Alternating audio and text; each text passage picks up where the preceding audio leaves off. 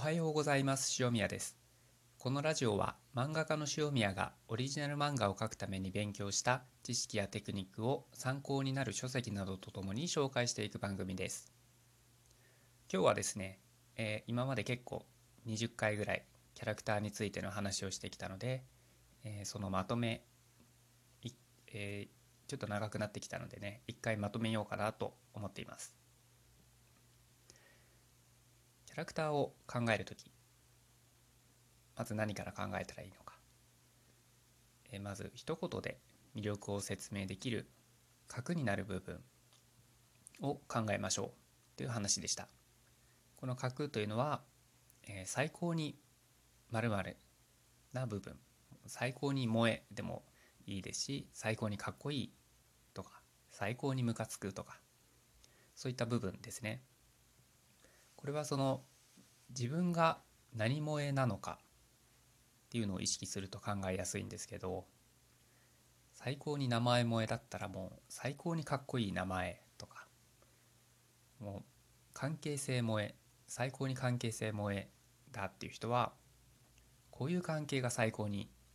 魅力的だっていうところ僕なんか結構セリフ萌えみたいな部分が強くてですねまあこういうセリフを言うキャラがいたら最高に面白いよねっていうようなところから結構考えたりするんですけどそういう核になる部分っていうのをまず一つ考えてみましょう。でその次に方向性を考えましょうと。キャラクターの方向性ですねその最高に萌えな部分だけではろんなキャラクターが思い浮かぶわけです。味方なのか敵なのか。善人悪人。男性でもいいし女性でもいいっていう場合もきっとあると思います。なのでこの方向性というのは読者にどんな感情を抱いてもらいたいのか。どんなふうに思ってもらいたいのか。っていうのを決めるということです。最高に、こういうキャラクターが萌えっていうのを考えてでこいつはすごくすごくいいやつなんだとか逆にすごいもう残忍なやつなんだとかそういう方向性を決めるとどういうキャラクターなのかがより鮮明になってくるということですね。では角を決めました。方向性を決めました。その次はその角や方向性から連想される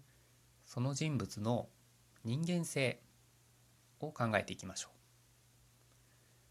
性格とか価値観とか何を恥と思っているのかとかあとはそうですねコンプレックスとかどんなコンプレックスを持って生きているような人なのかという内面的な部分を考えていきましょう。そして最後に、えー、設定ですね。どんな立場にいるのかとかどんな過去が今まであったのかどういうことを経験してきたのかとかどういう武器を持っているのかとかどういう服装をしているのかとかそういう外側の部分を考えた方がいいのではという話でしたね。もう一回まとめますと、えー、角最高に〇〇だというキャラクターの角を考えてその次に、えー、どんな感情を抱いてもらいたいのかという方向性を考えてその次に、えー、キャラクターの内面人間性とかですねを考えてから設定キャラクターの一番外側の部分を考えていくという流れが、まあ、基本になるんじゃないかなと思います。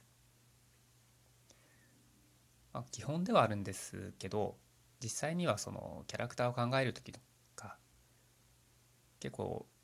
ぼんやりとではありますけど勝手に設定とか過去とか思い浮かぶじゃないですか。なのでまあ厳密にこの通りに考えるってことはあんまりないかもしれないんですけど、まあ、あくまでも人間性内面的な部分の方が優先されるというのを理解しておいて設定とかコンセプトとかあるいはなんかネームとかを書きながらちょっと変わってきたりとかもするんでその度に、えー、膨らましていったりとかあもっと面白いの思いついたなと思ったらちょっと変えてみたりとかしていくのがいいんじゃないでしょうか。というのが、えー、今までのキャラクターについてのまとめでした。一旦ここで、えー、PDF 化しようかと思ってるんですね。これ20回分なんで結構話したんですけど、それをまとめて、えー、多分ブースなり Kindle なりでどっかで出して、えー、同人誌にするかな、まあ、その辺もちょっと分かんないんですけど最初は多分電子で出すと思うんですが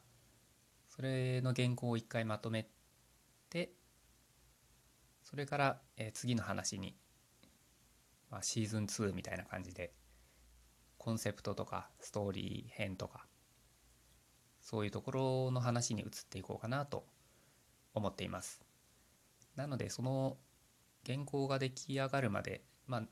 中身自体はできてるんですけど表紙作ったりとかあと小タイトルっていうんですかねをちょっともうちょっとキャッチーに変えたりしようかなと思ってるんでその辺を変えて一冊まとまってからえー、また次のララジオをしたいかなと思います。それまでは多分ちょいちょい雑談みたいな話とかを入れていくと思います。毎日更新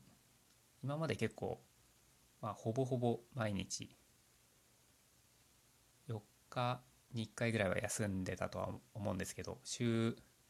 5日週6ぐらいで今まで更新してきたんですけど、まあ、週2ぐらいに1回落として本をその間に本をまとめてそしたらまた週5ぐらいで、えー、コンセプトとかストーリーとかの話をしていけたらなと思います。それでは、えー、次のラジオでお会いしましょう。さようなら。